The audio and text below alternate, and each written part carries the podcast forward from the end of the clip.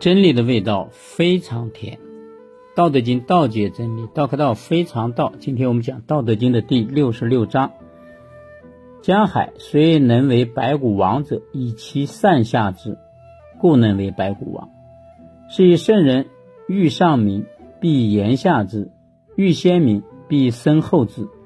是以圣人处上而民不重，处前而民不害。是以天下乐推而不厌，以其不争。故天下莫能与之争。江海所以能为百谷王者，以其善下之，故能为百谷王。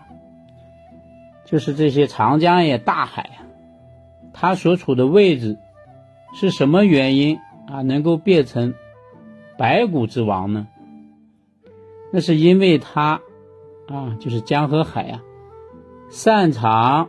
善于成为下游之地，啊，因为它的地势低下嘛，所以它处在下面的位置，所以呢，啊，这各种山谷河流啊，就会流向它，它才能成为百谷之王嘛，成为他们的统帅嘛，啊，这是老子圣人啊，通过自然现象做一个比喻。是以圣人欲上民，必言下之。就是你这些，就是这个原因啊。那些出类拔萃的人啊，就相当于社会的精英嘛，首领嘛。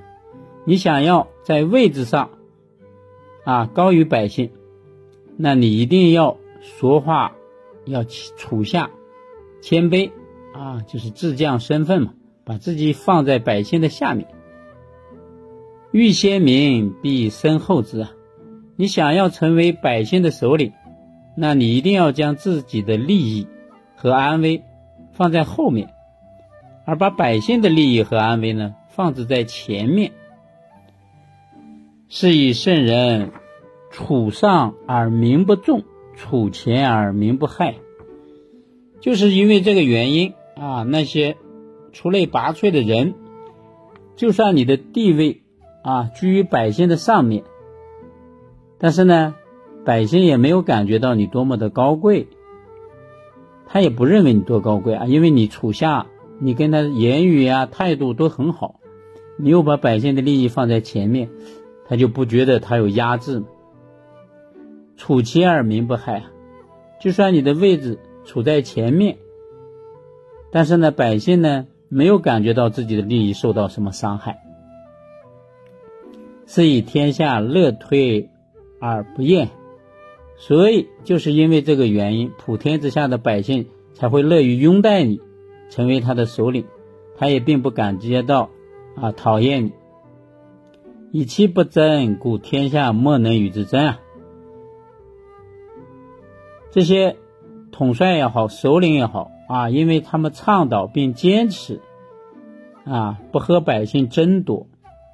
这个呢，就叫不争之德呀，啊，因为你有这个德行嘛，所以呢，普天之下的百姓呀，没有谁和你争夺了，因为你不跟他争夺，所以他就不跟你争夺了，他们才发自内心的拥戴你，成为他们的首领了。